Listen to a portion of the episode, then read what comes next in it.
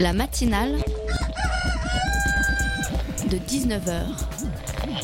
Et bah, c'est une émission qui parle de société, politique, euh, Culture alternative. On va aussi parler de sport, euh, de gens dans la rue. et l'actualité en règle générale. On va peut-être parler des corbeilles à linge pas en osier d'Auvergne. voilà, il y aura, il y aura des invités. Sociologues, des invités chercheurs. Les invités ne diront que des choses intelligentes. Ça va peut-être s'étriper un peu de temps en temps, mais La matinale de 19h, du lundi au jeudi jusqu'à 20h sur Radio Campus Paris.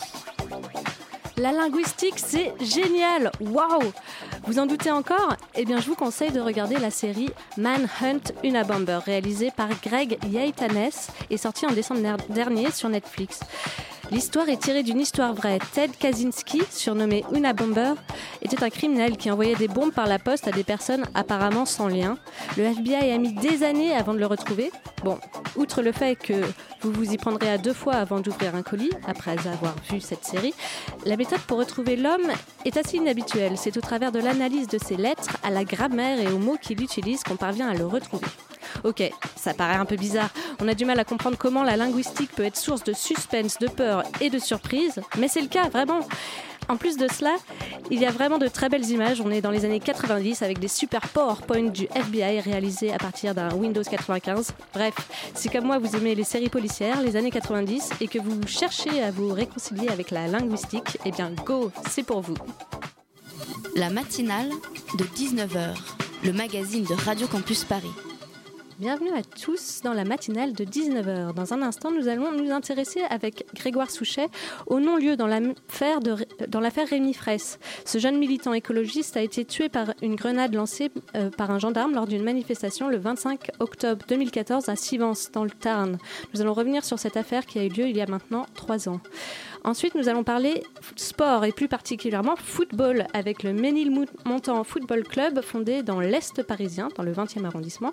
Ce club autogéré cherche à réunir des personnes partageant des mêmes valeurs. Vous en saurez plus à partir de 19h30. And last but not least, Adèle viendra nous parler de sa dernière découverte musicale, Legacy of Rage. Alors restez bien à l'écoute car comme le dit le générique de l'émission, les invités ne diront que des choses intéressantes. La matinale de 19h. Mardi 9 janvier, les deux magistrates en charge de l'enquête dans l'affaire Rémi Fraisse ont rendu une ordonnance de non-lieu.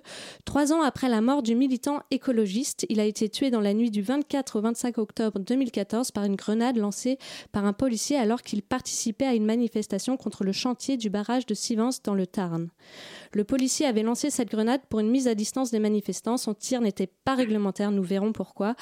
Après la décision du non-lieu, la semaine dernière, la famille du mili- militant a annoncé qu'elle ferait appel à la décision des juges toulonsains. Pour nous parler autour de ce sujet, nous recevons par téléphone Grégoire Souchet. Bonsoir.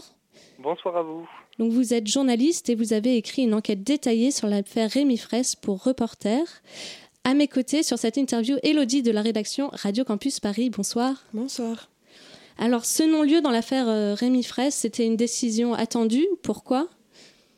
Oui, c'était une décision attendue, euh, d'une part euh, parce que le, procureur lui-même avait requis le, non-lieu il, y a- quelques mois, euh, mais surtout parce que depuis le début de cette enquête, les juges n'ont donné aucune chance en fait pour faire émerger une autre version que celle qu'ont promis les gendarmes. D'abord parce que les juges d'instruction ont confié l'enquête au départ à des gendarmes. Ce sont une section de recherche de la gendarmerie de Toulouse qui a commencé par faire euh, à mener l'enquête et faire les auditions. Donc des gendarmes qui interrogent des gendarmes, c'est particulier. Et puis ensuite parce que les juges, quand elles ont à leur tour fait les auditions et, fait leur propre enquête, elles ont quasi systématiquement refusé les demandes des avocats des familles, que ce soit des reconstitutions, de- des études complémentaires, des expertises. Euh, ça a été un niet quasi systématique. Et donc ben, forcément, euh, au bout du compte, ce qui reste, c'est la version des gendarmes. euh, Mm. C'est euh, l'arme a été utilisée dans des circonstances légales, les ordres avaient été bien donnés. euh, donc euh, il n'y a pas de faute, donc il n'y a pas de raison de, de condamner qui que ce soit et de mettre en examen qui que ce soit.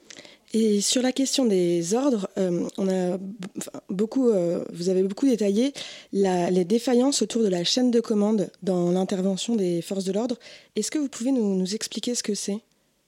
Oui, en fait, euh, si vous voulez, quand il y a une opération de maintien de l'ordre, il y a euh, toute une chaîne de commandement pour autoriser euh, l'intervention.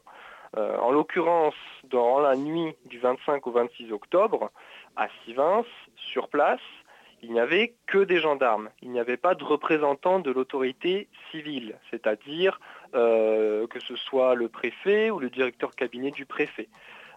Alors, ces cas-là, euh, c'est les gendarmes eux-mêmes qui peuvent désigner parmi eux quelqu'un qui a autorité pour donner ses ordres. Euh, le problème, nous, qu'on se questionne avec ma collègue Marine Vlaovic, hein, on a été deux pour mener cette longue enquête à l'été 2016, c'est comment se fait-il que toute la France avait les yeux braqués là-dessus? C'était Manuel Valls lui-même s'était exprimé pour dire qu'il il ne fallait pas que quelque chose s'installe à Sivins. Enfin voilà, c'était un, enjeu important. Et, il n'y a pas le préfet, il n'y a pas son directeur de cabinet sur place, il n'y a, pas de responsable même la gendarmerie du Tarn, ce ne sont que euh, des militaires euh, laissés, euh, ben, au dépourvu en fait, et qui se retrouvent à devoir tenir une zone vide, puisque c'était une zone de chantier, mais il n'y avait rien à protéger, une zone grillagée, mais en fait il n'y avait plus rien à l'intérieur, à part un ancien Algeco euh, brûlé.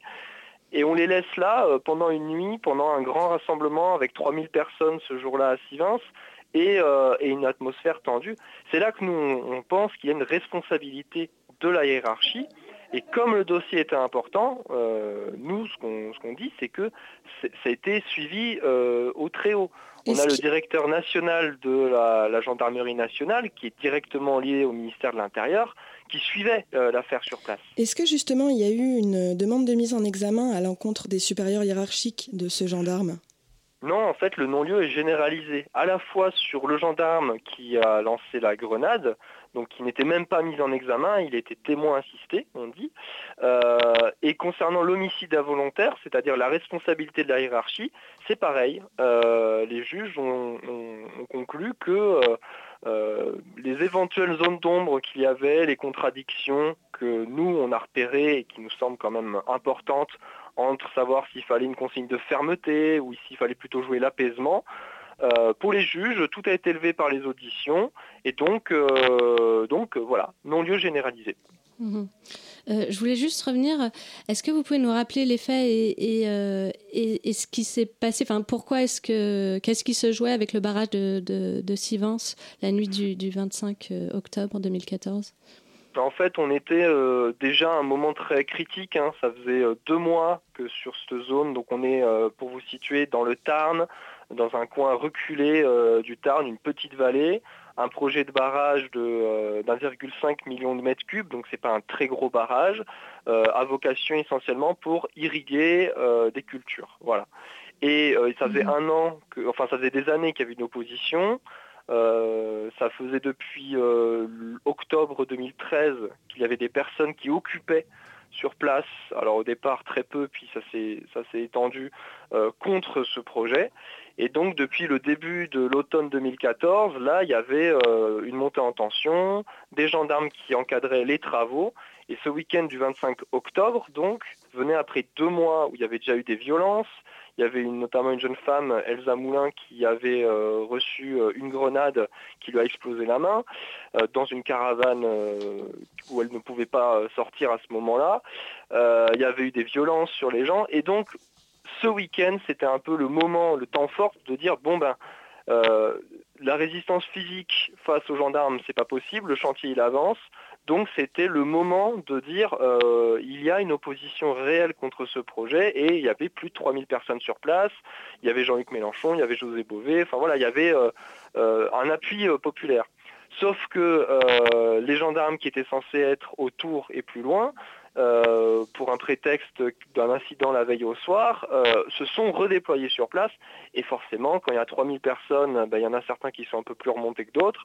Et donc, c'était l'occasion de, montrer que justement, il y avait euh, encore une force pour s'opposer aux gendarmes et reprendre les terrains qui étaient jusqu'ici occupés par, par les gendarmes. Et c'est ce qui a amené à ce que dans l'après-midi du rassemblement, il y ait des affrontements. Qui au départ euh, sont restés, euh, sont montés, puis ça s'est, calmé au début de, la soirée, et c'est remonté au, milieu de la nuit avec un moment euh, vers minuit, une heure du matin, où là c'est, vraiment parti très violemment. Il y a eu des, centaines hein, de grenades mmh. tirées, il y a eu des grenades offensives, dont celle qui a tué Rémi Fraisse, il y en a eu plus d'une quarantaine. Donc ça a été une nuit très violente, mais disproportionnée entre ce que, ce que donnaient comme violence les gendarmes et ce qu'ils avaient en face, c'est-à-dire euh, allez 50, 100 personnes très remontées, et puis derrière d'autres qui regardaient euh, et qui se demandaient ce qui se passait là. Oui, justement, euh, je, voulais, rebondir, rebondir sur, ces armes qui ont été utilisées, en citant un, article de Mediapart sur l'affaire Rémi Fraisse. je cite, certes, cette nuit-là, à Sivens, des jeunes ont bombardé les forces de l'ordre avec divers projectiles, mais aucun gendarme mobile n'a été blessé. Et selon le décompte officiel, le nombre d'engins tirés par les militaires est impressionnant. Plus de 700 grenades en tout genre, à savoir 312 grenades lacrymogènes, 261 grenades lacrymogènes, 78 euh, grenades explosives assourdissantes, 10 grenades lacrymogènes instantanées, 42 grenades offensives, ainsi que 74 balles en caoutchouc. Euh, les grenades offensives les plus dangereuses euh, sont lancées à la main, à 10 ou 15 mètres maximum euh, fin de citation. Le nombre d'armes à disposition des policiers me paraît euh, juste énorme. Il euh, n'y a pas de, réglementation sur leurs utilisations? Ben en fait, ce qui se passe, c'est que c'est une gradation entre les armes. Donc d'abord, ben, on donne des sommations, ensuite on envoie des lacrymogènes, ensuite on en envoie ce qu'on appelle les grenades de désencerclement, c'est-à-dire pour éloigner les personnes et euh, les, GLI F4 qui sont euh, des grenades qui, euh, qui font un, effet d'étourdissement, si je ne me trompe pas, et en même temps lacrymogène. On utilise les flashballs, donc les lanceurs de balles de défense, LBD, mais c'est ce qu'on appelle tout, partout le, flashball. Mhm. et, et, en dernier recours, la dernière arme, si vous voulez, c'est la grenade offensive. Donc, comme son nom ne l'indique pas, en fait, est une grenade pour euh, que des forces de l'ordre, quand elles sont encerclées et qu'elles ont une offensive face à elles, euh, elles puissent se lancer pour se dégager. Et c'est la justification qu'ils donnent, c'est qu'ils se sentaient encerclés, mais sauf qu'ils étaient encerclés dans un endroit vide euh, qu'ils protégeaient pour simplement des raisons stratégiques et qui pouvaient tout à fait se retirer, ces gendarmes progressivement, pour justement apaiser la tension. Sauf qu'à aucun moment un ordre n'a été donné de se retirer. Et ils ont ils ont continué à tenir cette zone. Puis c'était la nuit, il y avait des, petits feux allumés pour s'éclairer, mais il y avait une atmosphère quand même très particulière. Euh, des feux de broussailles, hein, je parle, mhm. euh, pas, des, pas des incendies. Euh, et, ces gendarmes, en fait, je pense pour certains de ce qu'on en sait, ont eu peut-être peur, mais ils étaient en tout cas pas préparés à cet affrontement. Et du coup, ben voilà, ils ont fait, ça a forcément eu un, il y a eu un, accident, mais pour nous, ce n'est pas un accident, c'est une conséquence d'un mauvais choix de maintien de l'ordre. Et c'est ça que nous, on, dénonce, c'est que euh, ces choix de maintien de l'ordre qui se sont ensuite reproduits euh, pendant la loi travail avec des gens blessés, encore dernièrement à Bure, euh, dans une opposition à un projet d'enfouissement des déchets nucléaires, il y a encore un jeune qui a eu une explosion sur sa jambe qui a été gravement blessé. et c'est même plus, même si les grenades offensives ont été interdites, eh ben, le reste du répertoire du maintien de l'ordre est toujours utilisé. Là, on a eu une bonne nouvelle, c'est que la préfecture de Paris a annoncé qu'elle retirait l'utilisation des flashballs à Paris. C'est bien, c'est un premier pas. Mais quand on voit ce qui se prépare là à Notre-Dame-des-Landes avec une offensive massive, avec nombreux mmh. gendarmes, et que dans toute la presse, la hiérarchie militaire laisse à penser que peut-être il y aurait un mort, enfin, c'est quand même assez flippant de l'état d'esprit. C'est-à-dire qu'on ne cherche même plus à éviter euh, qui est euh, qui a un accident, qui est un mort. Euh, non, on prévient de dire ah, peut-être que ça va déraper. Et pour nous, ça constitue en fait un glissement.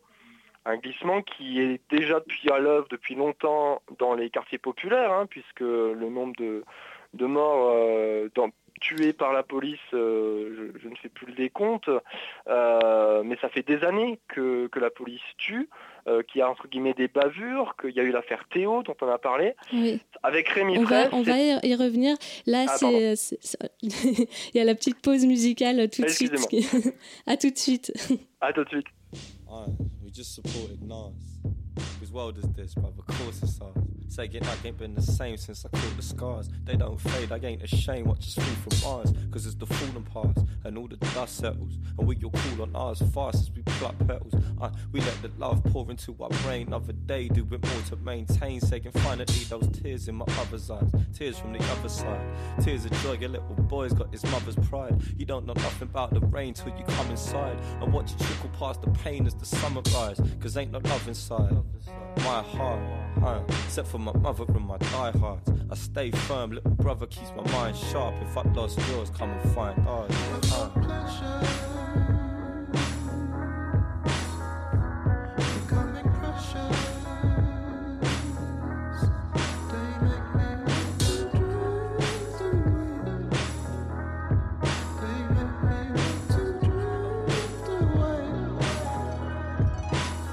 Wasn't running from the beast, I was running from myself. Running out of street, she was worried about my health. Wasn't worried it was beef, wasn't worried it was girls. She was worried it was me, and my mother couldn't tell something bigger than the world. Aye, for me and Ryan. Aye, now you can see that I've been crying. Tell a little lie and say there's something in my. And from the second he can see that I've been lying, he would think I wasn't trying. Telling him, look, honestly, I'm dying. To be the bigger man, the one that you're relying on. I keep it strong, so I tell another lie. Cause it's the only way to keep me from denying. So I tell him, brother, listen, listen, when the sun don't glisten, all the days turn grey and the love goes missing. Hate won't fade in the front row hissing. You're the only one who keeps my heart wishing. I've got pleasure.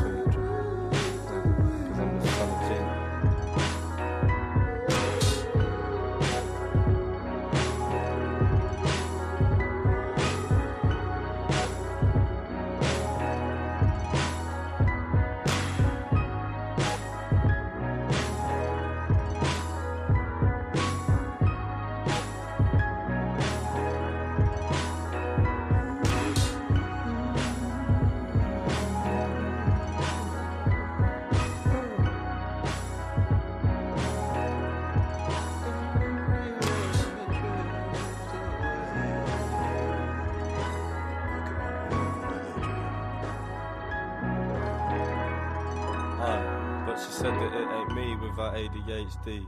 88 keys, I was turning 18. She was staking, say please, with a face to say cheese. Always trying to make peace like a plate of baked beans. That was me and my bean.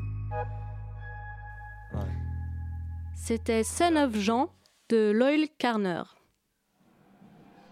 Place de la Nation, au départ de la marche pour la justice et la dignité.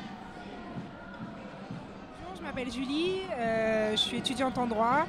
Euh, moi, je suis venue parce que euh, le racisme institutionnel en France est une réalité et qu'il faut juste le dire parce qu'on vit toujours dans notre mythe euh, républicain et, et que je pense que c'est un idéal à atteindre, mais pour l'instant, on n'y est pas, donc il faut, le dire. Comme vous pouvez voir aussi au niveau du, euh, du mouvement citoyen qui a lieu ici à la Place de la Nation, il y a des partis politiques, des associations qui reprennent un peu le mouvement pour leur cause.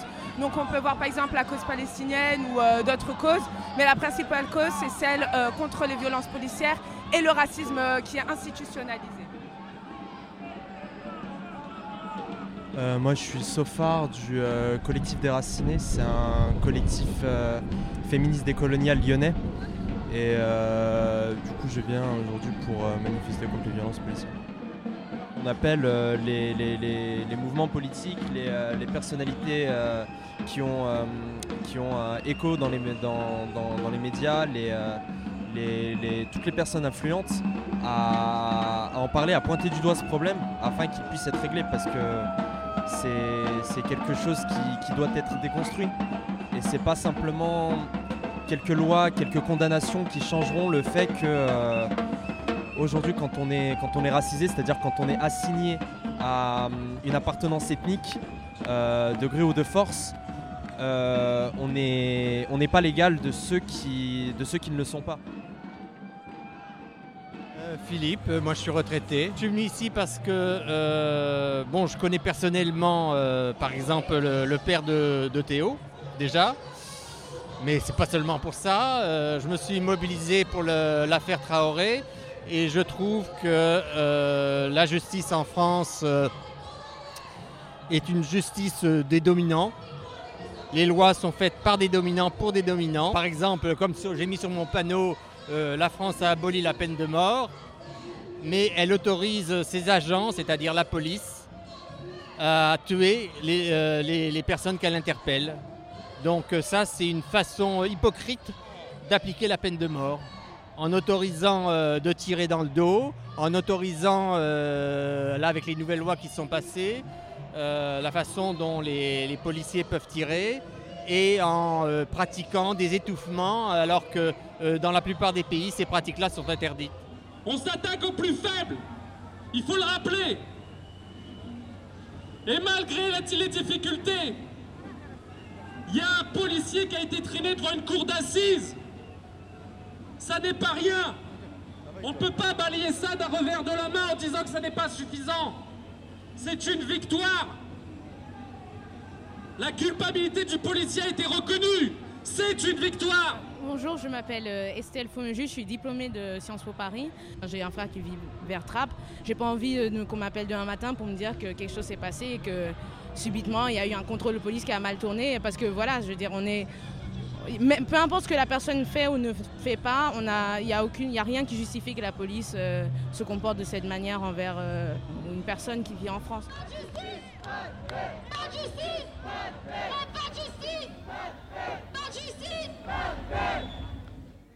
Et euh, on est de retour avec Grégoire Souchet, journaliste qui a réalisé une enquête détaillée sur l'affaire Rémi Fraisse pour le média Reporter. Vous venez de l'entendre. Donc en mars dernier, il y avait la marche pour la justice et la dignité qui avait une résonance particulière puisqu'elle se déroulait au moment de, l'affaire Théo. Nous, nous nous intéressons à, à Rémi Fraisse, mais est-ce que, comme le dit une personne dans le reportage, on peut dire que la justice en France est une justice des dominants? Alors, c'est compliqué pour moi de, vous répondre à la question. Euh, la justice, en fait, euh, n'est que le reflet de ceux qui font la justice. Euh, la justice, elle est là pour, pour rendre le droit, mais le droit, il est lui-même politique. Donc, c'est à partir du moment où on fait des lois qui permettent d'avoir ces décisions de justice qu'on peut se permettre d'avoir des, scandales de policiers relâchés alors qu'il y a des alors qu'ils ont tué quelqu'un ou des choses comme ça. Euh, vous voyez, c'est-à-dire que c'est pas euh, spécifiquement pour moi, même si je comprends que les familles le disent et que les, euh, les proches des gens qui meurent disent que la justice c'est une justice de classe, mais ça a toujours été malheureusement. La mmh. justice c'est un pouvoir et donc forcément, ben, euh, elle, représente l'état du pouvoir dans, le pays, je pense. Et sur les aspects techniques de la justice, justement, est-ce que vous pouvez euh, revenir sur la différence? On a entendu là euh, un policier qui avait été en, en cours d'assises. Est-ce que vous pouvez expliquer la différence entre un non-lieu et une relaxe? Euh, oui, alors, euh, je ne suis pas un spécialiste hein, juridique. Euh, il me semble que, si je ne me trompe pas, le, non-lieu, ça veut dire que on ne sait pas, en fait. Le non-lieu, c'est on n'a pas trouvé finalement motif à mettre quelqu'un en cause. alors que la relaxe, ça veut dire que quelqu'un a été accusé, si je ne me trompe pas, et qu'à l'issue finalement de l'accusation, donc quelqu'un qui est mis en examen, on, remarque en fait euh, cette personne a été relaxée. Elle n'a pas en fait euh, commis ce, elle n'a pas été jugée euh, coupable de ce, ce, qu'elle a commis. Vous voyez, c'est-à-dire que le, non-lieu, c'est plus bon, bah en fait, on n'a on, pas trouvé quoi. On n'a pas trouvé de responsabilité. Quand il n'y a pas de coupable défini, comme dans l'affaire de Rémi Fraise, dans quel état d'esprit vous avez retrouvé les, les proches des victimes ces derniers, ces derniers mois? Ben, on les a laissés tranquilles parce que euh, ils ont été énormément sollicités par les familles, par, les, pardon, par les médias, par euh, tout ce qu'il y a eu autour et ils ont demandé, euh, enfin voilà, nous reporters, on a été les premiers en fait à les, rencontrer juste après la mort de, de, Rémi.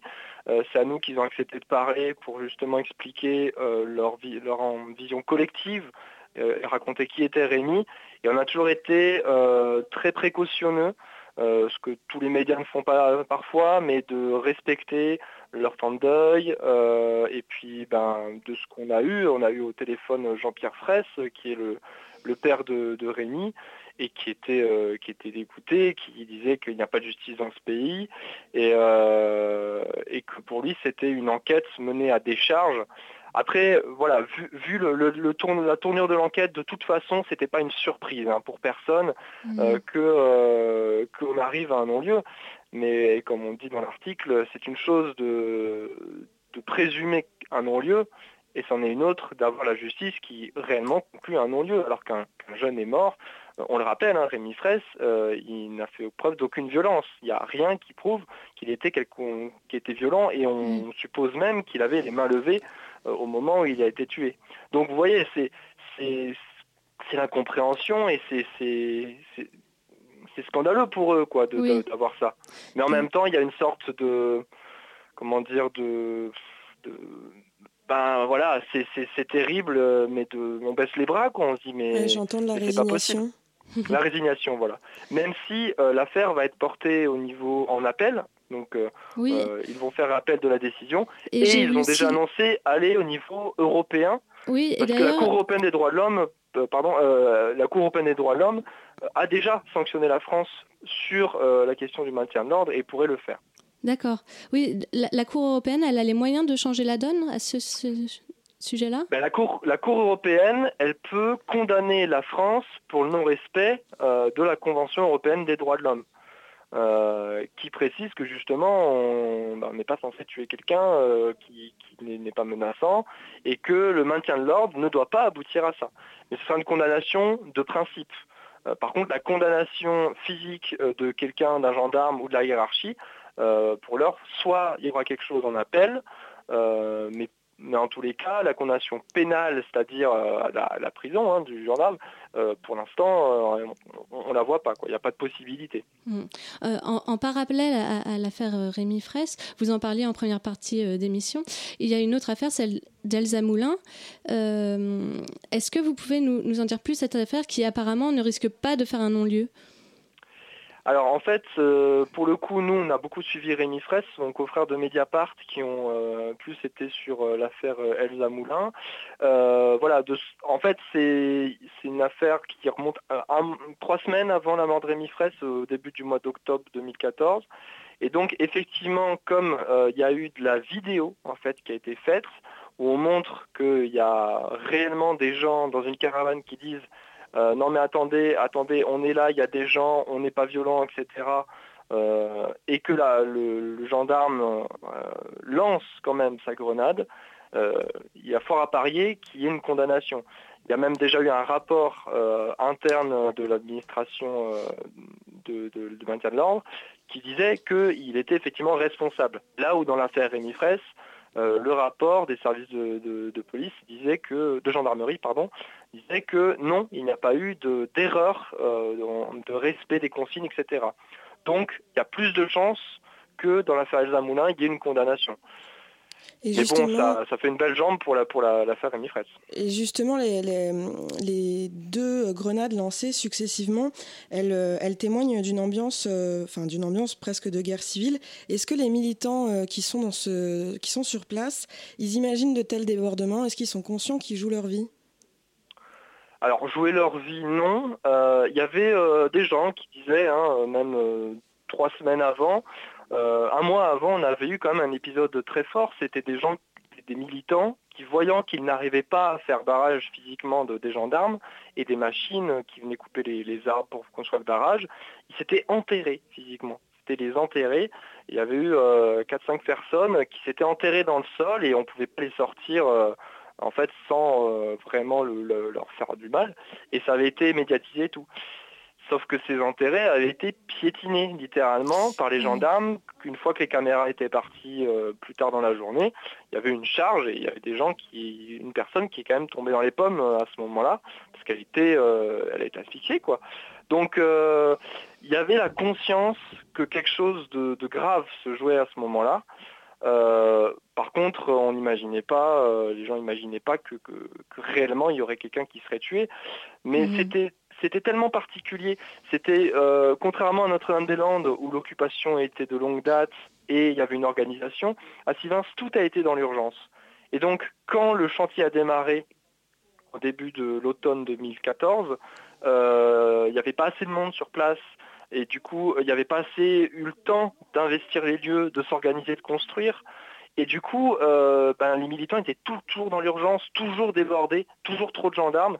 Et ils ont été complètement, euh, complètement euh, envahis par les gendarmes qui petit à petit ont pris contrôle de, la zone, faisaient des vexations, euh, enfin ça allait de shooter dans euh, euh, les, euh, le stock de vaisselle pour le casser, euh, ou un coup de lacrymo dans les, po- dans les pommes, mais aussi c'est des gens qu'on tirait au, au saut du lit, on leur disait de s'habiller, sinon on leur tirait un flashball dans la tête. Enfin, voilà, il y a des témoignages quand même assez violents.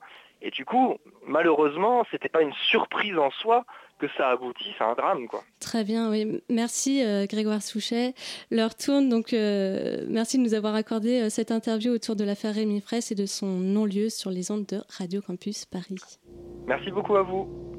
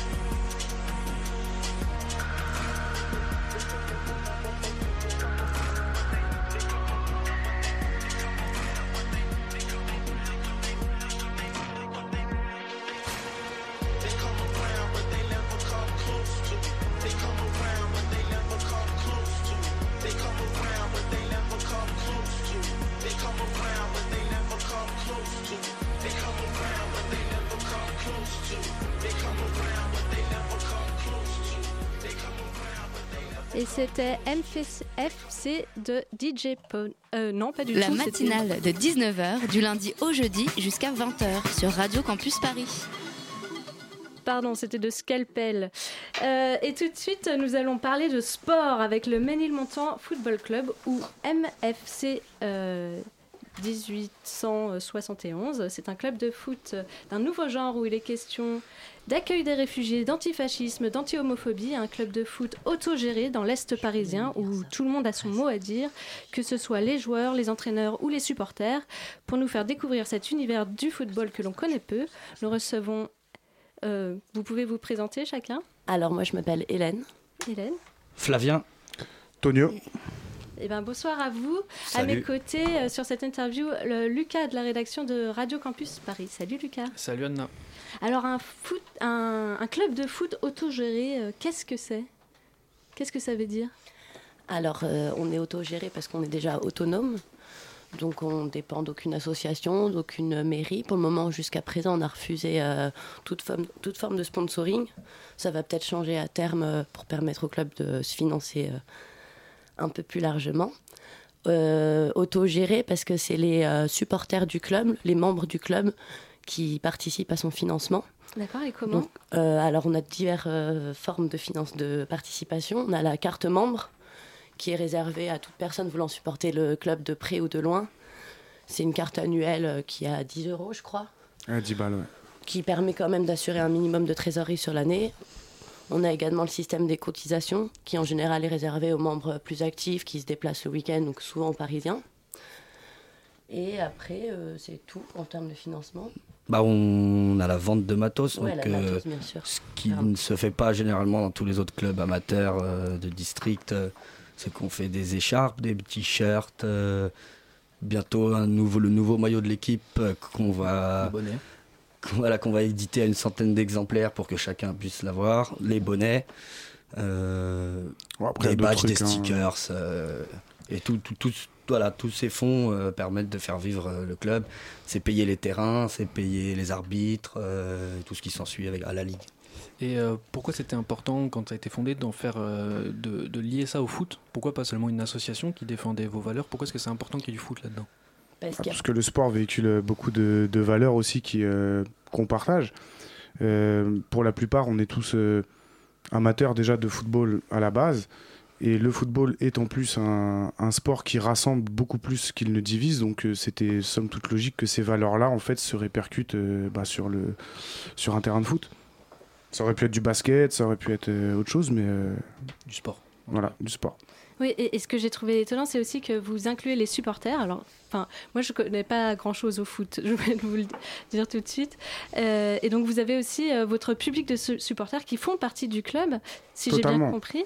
Mm. Et ces supporters ont une culture ultra. Alors, euh, est-ce que vous pouvez m'expliquer qu'est-ce que ça veut dire euh, la culture ultra? Alors déjà, pas tous les supporters. On Ouais. a une certaine catégorie de supporters, notamment parmi les membres fondateurs, qui viennent du milieu ultra, euh, qui ont été supporters pour certains euh, du PSG, d'autres- villes euh, ailleurs en France. Mais pas que, justement. C'est pas, on, on refuse de porter l'étiquette euh, d'un public euh, essentiellement ultra. C'est beaucoup plus large que ça. Il y a des gens qui ont découvert le foot grâce au MFC, beaucoup. Euh, Il y a des gens qui, qui sont venus parce qu'ils connaissaient quelqu'un, parce que, enfin, et à la fin, tout ça, partageant les mêmes valeurs euh, politiques, sociales, partageant les mêmes luttes, notamment celles contre le football moderne, puisqu'on s'y retrouve Mm. tous euh, à la fin. Ça nous a rassemblés, mais les supporters sont avant tout des supporters, on n'est pas vraiment des ultras. D'accord. En Europe, il y a des clubs qui ressemblent aux vôtres, euh, des clubs particulièrement antifascistes, euh, notamment ben, des- qui jouent carrément euh, professionnels comme Zankt Pauli à Hambourg ou la Poel Tel Aviv, mais il y en a d'autres dans- en Europe. Est-ce que vous êtes proche de ces clubs? Est-ce que, est que vous, vous avez fait des actions avec? Que Alors, vous- San Paoli, ça reste un très très gros Voilà, club. oui. euh, bon, pas, on peut pas tout à fait. Ça, ça véhicule des valeurs antifascistes. C'est un club qu'on soutient, mais on n'a pas de lien euh, particulier avec San Paoli. Euh, on en a eu un peut-être un peu plus récemment et encore avec euh, le G20. euh, C'est où, qui, à- qui a eu lieu à Hambourg. Ah. Euh, on avait pas mal de copains qui y étaient. Du coup, Et on vous, a vous y avez participé? Euh, Le MFC, beaucoup d'individus du club, oui. Euh, et notamment autour de la répression qui s'en est suivie. Mhm. Euh, ça, le MFC euh, a, a absolument soutenu euh, les copains d'Hambourg euh, et les, enfin, tout- toute personne euh, ayant subi cette répression.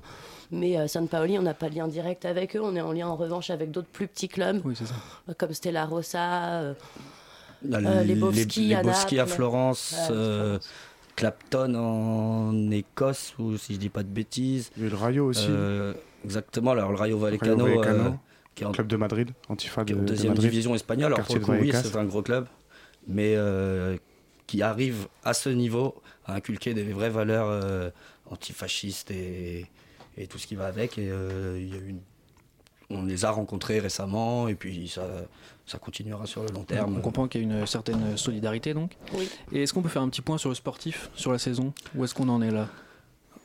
Euh, Histoire de, de se on va situer faire- le contexte. On va faire court, hein, euh, c'est pas terrible. C'est compliqué cette année Euh, C'est compliqué, c'est que c'est beaucoup de nouveaux, de nouveaux joueurs, alors pas mal de militants qui arrivent individuellement parce qu'ils connaissent, ils ont, ils ont connu ce club et du coup avaient envie d'y participer.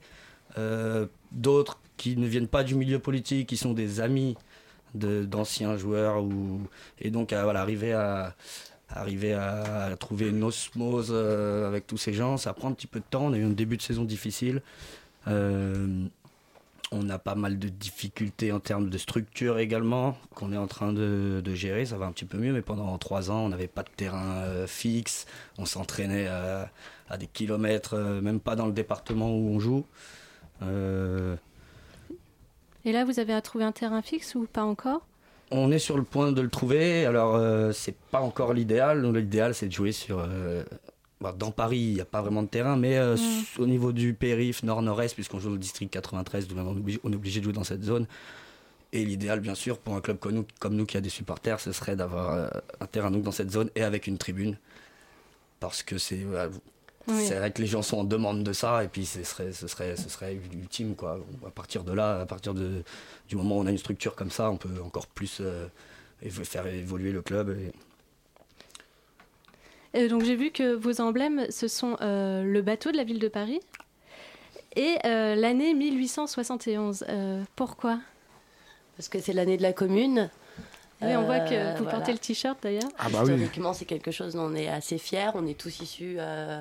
Enfin, on s'est tous rencontrés. On n'est pas issus. On s'est beaucoup d'entre nous se sont rencontrés autour du quartier de Ménilmontant. C'est là que ça a été un peu le nerf de la guerre pendant quelques années. Ça l'est encore un peu. Donc euh, voilà, il a Très fallu trouver quartier. un nom. euh, et ça nous correspondait euh, pas mal. Donc vous êtes tous de, de Paris dans le club Non. Non. Il y a du monde de partout. Il y a, Ouais, du, quand il y a même. du monde. Il y a, beau- il y a du monde de Paris intramuros. Il y a du monde de Ménilmontant. Euh, il y a du monde de banlieues proches. Donc tout ce qui est petite couronne. Euh, je me fais le porte-parole de tous ces gens qui habitent loin en grande couronne également. Euh, mais y a, voilà, il y a, c'est- pas uniquement parisien, mais c'est centré vraiment sur ce quartier-là. C'est le quartier où on- qu'on fréquente tous, comme euh, l'a très justement dit Hélène, dans lequel on s'est tous rencontrés pour la plupart autour du club. Et euh, enfin voilà, il n'y a pas que des Parisiens au MFC et c'est implanté à Ménilmontant euh, par rapport à notre lieu de rencontre commun et également à l'histoire de ce quartier au sein de la ville de Paris.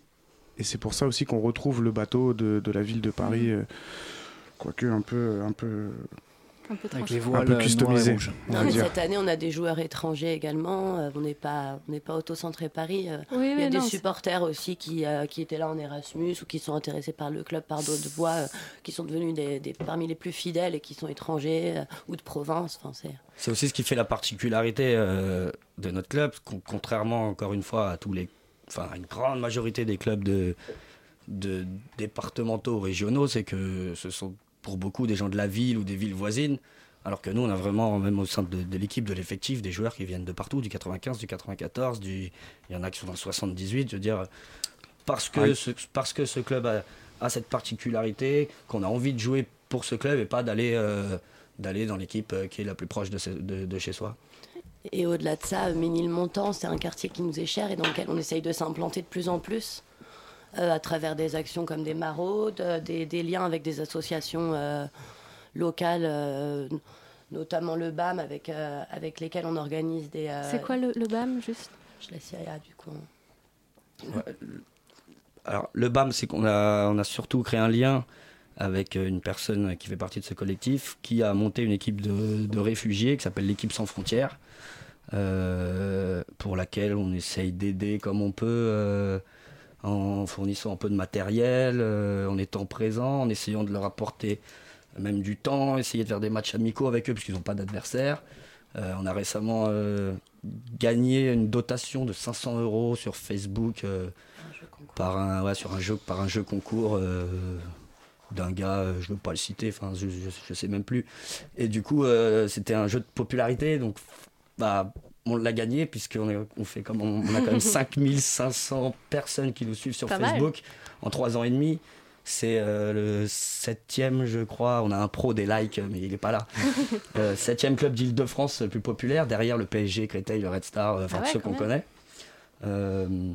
Voilà pour l'équipe sans frontières, et c'est un truc sur- auquel on tient et qu'on va essayer de, de faire suivre sur la durée.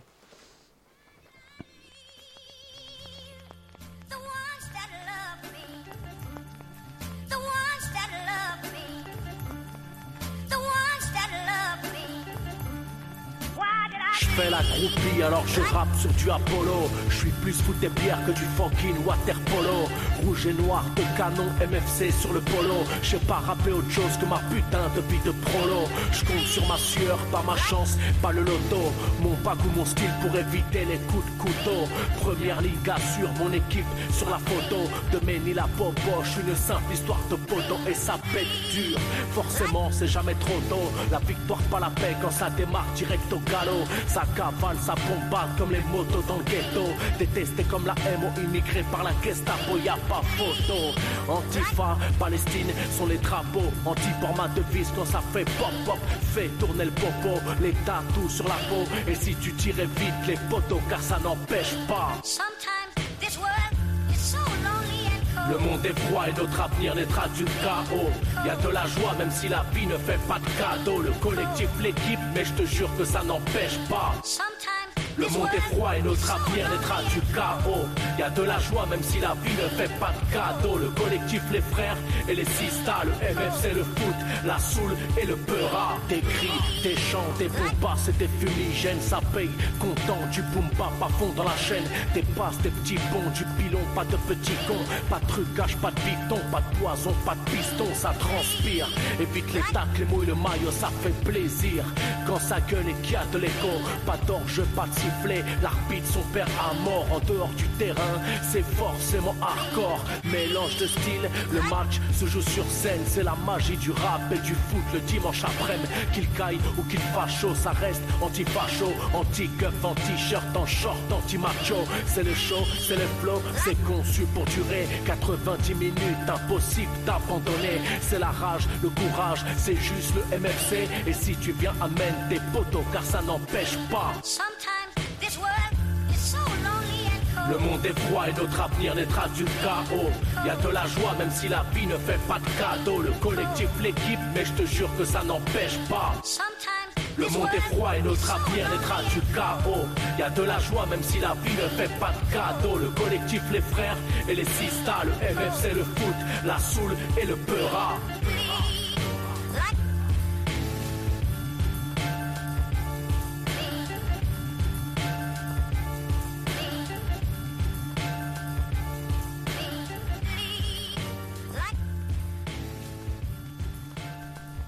Et c'était MFC de Scalpel, première ligne. Big up. La Scalpel. matinale de 19h sur Radio Campus Paris.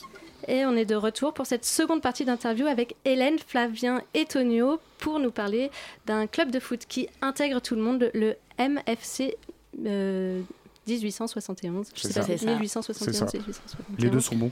Ok. Et donc, du coup, je voulais vous faire un, un- écouter un son euh, de. de- Enfin, c'est François Ruffin qui, qui parle euh, du foot à l'Assemblée nationale. Voilà, Madame la Ministre, après quelle médaille d'or nous devons courir? Nous en sommes loin, très loin. Le budget consacré au sport amateur est dérisoire, infime, comparé aux milliards déversés sur l'élite. J'ai vérifié hier soir sur Internet, le budget de la Ligue professionnelle de football s'élève à 850 millions d'euros contre 214 millions pour la Fédération française. Autrement dit, en France, quatre fois plus d'argent est dépensé pour les 40 clubs pro et leurs 1650 joueurs que pour les 2,1 millions d'amateurs et les milliers de clubs. Quand le marché donne tout à une élite et rien ou si peu aux gens, quel est notre rôle à nous, politiques, à vous, pouvoir public, sinon de rétablir la balance un minimum par la loi? Que proposez-vous pour le sport amateur? Qu'ai-je entendu, Madame la Ministre? Que vous, je vous cite, avez pris l'initiative d'une réflexion sur le champ du sport avec vos homologues européens. C'est ça la mesure forte, c'est de prendre l'initiative d'une réflexion. En attendant, combien de milliers d'enfants seront encore exclus des terrains? Combien resteront sur le banc de touche? Alors voilà, vous venez d'entendre François Ruffin, député de la France Insoumise en décembre à l'Assemblée nationale, qui demandait de taxer les gros transferts qui représentent beaucoup d'argent pour aider financièrement les, plus petits clubs. Pour vous, est-ce que vous trouvez aussi qu'il y a une absence de lien entre les énormes clubs de foot et, les plus petits? Ça dépend. Ça dépend. Euh, on peut prendre l'exemple en France euh, du Paris Saint-Germain, qui est le plus gros club du coup de, France, hein, en termes de finances, en termes de qualité sportive. Euh, le Paris Saint-Germain, euh, par exemple, c'est beaucoup implanté aussi euh, en Ile-de-France avec la fondation PSG. Mais ça reste un club qui est grave axé maintenant sur le foot business et tout ce qui en découle. Donc c'est un peu, c'est un peu contradictoire aussi. Mais parce que vous, votre Euh, club, il semble aller à l'opposé des gros clubs avec euh, beaucoup d'argent. Qu'est-ce qui vous déplaît dans, dans le football te- tel qu'on le voit à, la télé aujourd'hui? Bah, aujourd'hui, euh, ce qui se passe, c'est que d'ailleurs, c'est plus qu'une affaire de, de droits télévisés et de diffusion télé. Euh, Il y a des matchs le lundi, il y a des matchs le, le vendredi, il y a des matchs le samedi à 15h, enfin, c'est n'importe quoi. Y quand on voit des transferts à 200, 220 millions d'euros, je suis le premier content d'avoir une superstar qui vient signer, euh, signer dans, dans la ville où j'habite. Maintenant, euh, c'est vrai que euh, quand on achète son, son- quand, quand on a son journal qui annonce le transfert à 220 millions et qu'on lève la tête, euh, qu'on voit des mecs dormir dehors, ouais, c'est- pas très c'est pas très sain, c'est pas Mm. très, c'est c'est pas très, c'est pas très gustatif, tu vois, c'est pas très, c'est pas très agréable. Voilà. Hélène, vous vouliez réagir ou? Oui, non, je, je voulais euh, préciser que de toute façon, on, on partage évidemment le point de vue euh, anti-football moderne, enfin qui remet en question ce foot business euh, qui s'est vraiment emparé de la culture euh, football. Euh, donc on, on- on partage l'opinion de, de Ruffin, mais euh, ceci dit, euh, on est assez proche, on, a, on essaie de faire pas mal euh, d'actions en commun avec... euh, le, avec euh, la Vérité pour Adama, le collectif euh. Vérité pour Oui, Adama. j'ai vu que vous avez fait un match. Et voilà, François Ruffin s'est pas positionné, euh, c'est a refusé de se positionner Ah, ça, à, à ce ouais. sujet. Mm. Donc euh, voilà, on partage son opinion, mais euh, on tient Mm. à préciser que. Partagez pas tout. Ouais. Et donc, euh, moi, je voulais revenir le 20 janvier. Donc, c'est la dernière question. Vous organisez une soirée au CICP, le Centre international de culture populaire, qui se situe dans le 11e arrondissement. Il n'y aura donc euh, pas de match, mais alors, qu'est-ce qu'on pourra y trouver? Alors, on va parler de plusieurs choses. Déjà, on a convié. euh, Enfin, rapidement, parce qu'on a 20 secondes. Ça marche. Euh, on va parler, bon, on va présenter le club à toutes les nouvelles personnes qui veulent nous rencontrer, parler de, parler du foot populaire, de l'éducation populaire à travers le sport. On a invité euh, des dirigeants d'un club de, de Montpellier futsal qui, qui, qui, qui part à la base d'un- d'un d'un- d'un club de quartier Mhm. et qui a vraiment axé euh, le tout maintenant sur, euh, sur la jeunesse. Ils ont 250 jeunes dans leur académie. Euh, en plus de ça, on a pas mal de gens qui sont dans le rap, donc euh, il y aura un petit concert. euh, et voilà. On Ok, est- bah, super. Et, sans, sans vouloir. Ils sont en Ligue 1 là. Le Ils club sont en Ligue 1, Chiba. tout à fait. C'est important de le, de le souligner. quoi. Tout à fait, ils ont Ouais. réussi. C'est notamment très dur pour eux, euh, vu, leur, vu leur position. C'est vrai qu'ils sont pas aidés par euh, les instances du jeu du football. Eh bien, ouais. Merci beaucoup, euh, Hélène Fabien. Désolée, on a été Tonio. On est pris par le temps d'être venu nous parler du Mont- Ménilmontant Football Merci Club. à vous. Où il est autant question de, de sport que de questions politiques, finalement. Et n'hésitez pas à aller euh, à leur rencontre le 20 janvier au CICP. Ouais, CICP rue d'Avron. euh, ve- venez vraiment, c'est c'est 5 balles, prix libre conseillé. Il y aura à manger, il y aura à boire, il y a des documentaires, il y a tout ce qu'il faut. Si vous voulez nous rencontrer, Et bien sûr, vous venez. euh, Euh, il y- on retrouvera les informations, y a- il y a sur première Radio ligne. Campus Voilà, Paris, euh. Radio Campus. Venez sur la page Facebook MFC et euh, merci à Radio Campus pour l'invite. Merci à Merci à vous. La matinale de 19h sur Radio Campus Paris.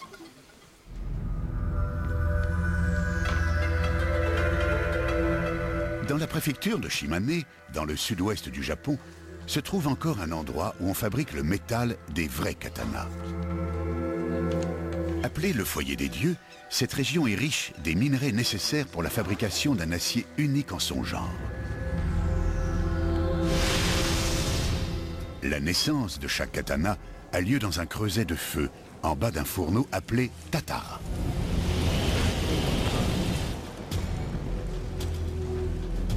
À la différence du minerai de fer ordinaire, celui de la région de Shimane est incroyablement pur. La magie commence lorsque le carbone du charbon fusionne avec le minerai de fer pour produire un acier unique en son genre. Les Japonais appellent cet acier brut Tamahagani.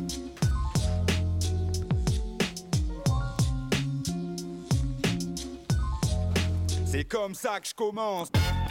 Un, yo. Dernier album membre du Tama Agane Beat Clan. Un coup de beatmaker venu de Bretagne. Le mec derrière les machines s'appelle Raon. Le titre de l'album c'est Legacy of Rage. 14 titres d'un viscère en direct de la ville bleue. Spike Louching, un clip, un régal pour les yeux. 20 piges dans le métier, 20 piges à taffer. À signer des mix, des prods sur tout type de projet. Les lumières urbaines éclairent la culture hip-hop au Grand Ouest. Organisation de soirée, d'expo et j'en passe. Sinon 426 et derrière la pochette. DJ Kekra est là pour défendre le dernier rempart analogique. Dispo en vinyle, dispo en cassette. Un vrai taf de puriste, le mix est bien pensé. Le mastering est léché, auditrice, vas-y part te le procurer. DIY, fais-le par toi-même. On ne fait pas la musique pour écraser les autres, au contraire Maintenant que j'ai le micro, faut que je m'en serve à bon escient. Je me dois d'élever le niveau, de rendre l'auditeur conscient. Conscient qu'il reconnaît cet art comme une science et que ça lui donne à son tour la soif de connaissance. Si t'es à faune, passe le microphone. Train à la prône, on s'en d'être à la mode. Alors aujourd'hui, vous l'aurez compris, je viens vous présenter la dernière sortie de Raon, un membre du collectif de beatmakers Tamahagan et Clan, qui est un, collectif breton. Alors euh, le nom de l'album c'est Legacy of Rage, un album instrumental de 14 titres aux influences diverses. Ça passe par le blues, le jazz, la soul, euh, le rock, bref, il arrange tous ses styles pour aboutir à un projet de hip-hop très complet. Euh, le, je suis pressé par le temps donc je vais finir vite. Le projet est en numérique via Bandcamp, mais également en vinyle et en cassette. Euh, donc voilà, ça me tenait vraiment à cœur de, de vous présenter ce, ce projet parce que Tamagan, c'est vraiment des gens qui font beaucoup pour, pour le hip-hop. Et Original Tonio Akies à côté. Tu chroniques son truc là quand je suis là, ça tue. Lourd. Et euh, ben voilà, n'hésitez pas à aller checker l'album sur Bandcamp, à l'acheter si vous a plu parce qu'il faut, faut soutenir les artistes qui en vivent. Et puis, puis voilà, je vous souhaite une, une très bon, un très bon début de semaine à tous et à toutes. Bravo pour le freestyle, Mister. Lourd, lourd, lourd, lourd, lourd. Merci, Archi lourd.